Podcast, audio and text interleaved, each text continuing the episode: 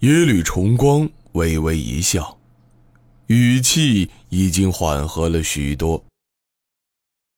枢密使大人，怎么深夜里来我这里？坐吧，不要站着说话。本王可不想招待不周。阿迪布行了一个谢礼，只是没有坐下。微臣深夜来见大王，是希望大王能够网开一面。耶律重光摇了摇手，语气冰冷的答道：“多兰大人的意思。”本王不明白。阿迪布顿了顿，依然低着头，声音却显得十分镇定。大王不要会错微臣的意思。微臣这次前来，只是想为自己求一条身家性命。微臣愿意全力辅佐大王，成就大事。耶律重光一阵嗤笑。枢密使大人何出此言？难道是想让本王犯上作乱不成？微臣只管做事，并无意去管大王的家事。家事？耶律重光突然从座椅上跳了起来，怒气冲冲朝旁边踏了几步，从墙上的刀鞘之中抽出一把金刚弯刀。使尽全力按在了桌案上。帝王之家何来家事？阿迪布稍稍迟疑了片刻，无可奈何的叹了口气：“唉，大王的意思，是微臣必须要死？”耶律重光露出一副凶暴的模样，大声嘶吼道。你当然该死，要不是你，我就不必和兄长反目。什么叫家事？本王现在最重要的家事，就是要先要了你的狗命。阿迪布微微点了点头，微臣明白了。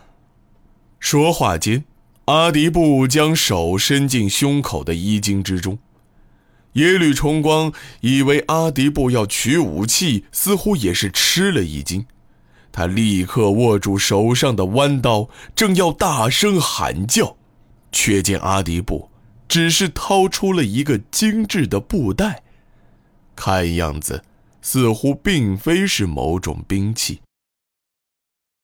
阿迪布用最快的动作将布袋打开，然后十分恭敬。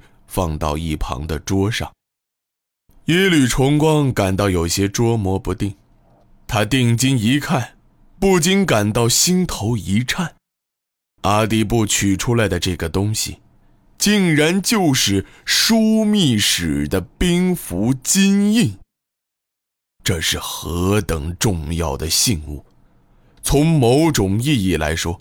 几乎等同于十镇之外邪经所有的兵权。虽然耶律重光通过呼兰宗望的运作已经控制了金门内的兵马，但那毕竟还是借用了邪经王的名义。耶律重光虽然已经得到了玉玺，但他手里并没有兵符金印。因此，从律法角度来说，并没有权力控制各地的兵马，当然，也包括金门的驻军。现在金印，竟然就在他的眼前。只要得到金印，那无论从实质还是从名义上说，耶律重光都已经控制了金门乃至邪经所有军权。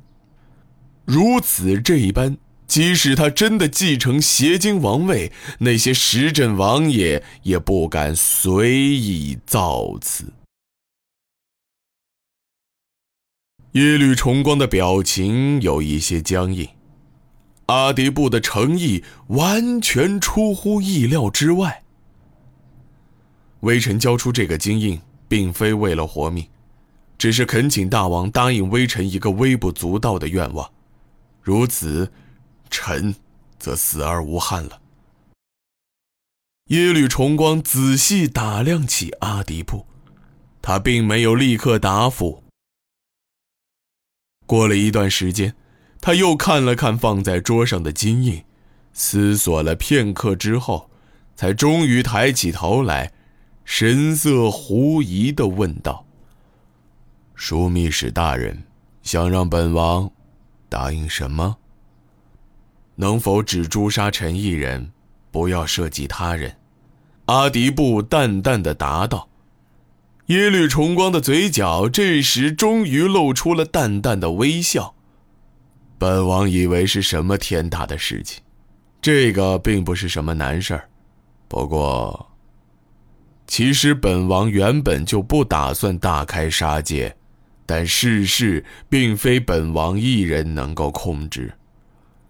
如果枢密使大人真心认罪，至少也应该有一些表示。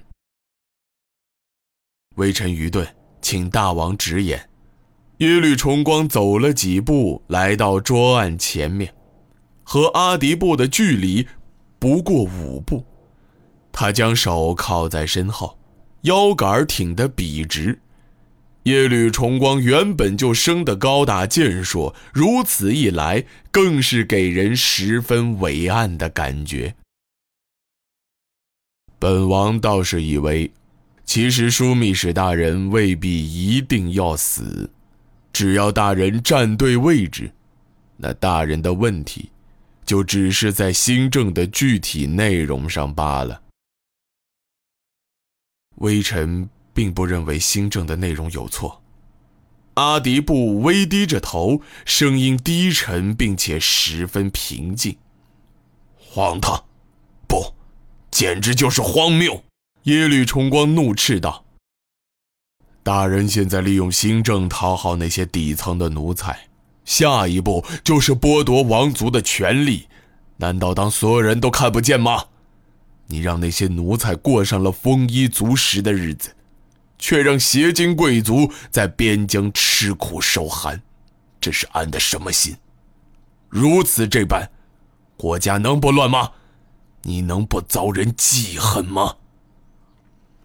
阿迪布稍稍停顿了片刻，这才语气平和地说道：“大王觉得荀彧治理的如何？”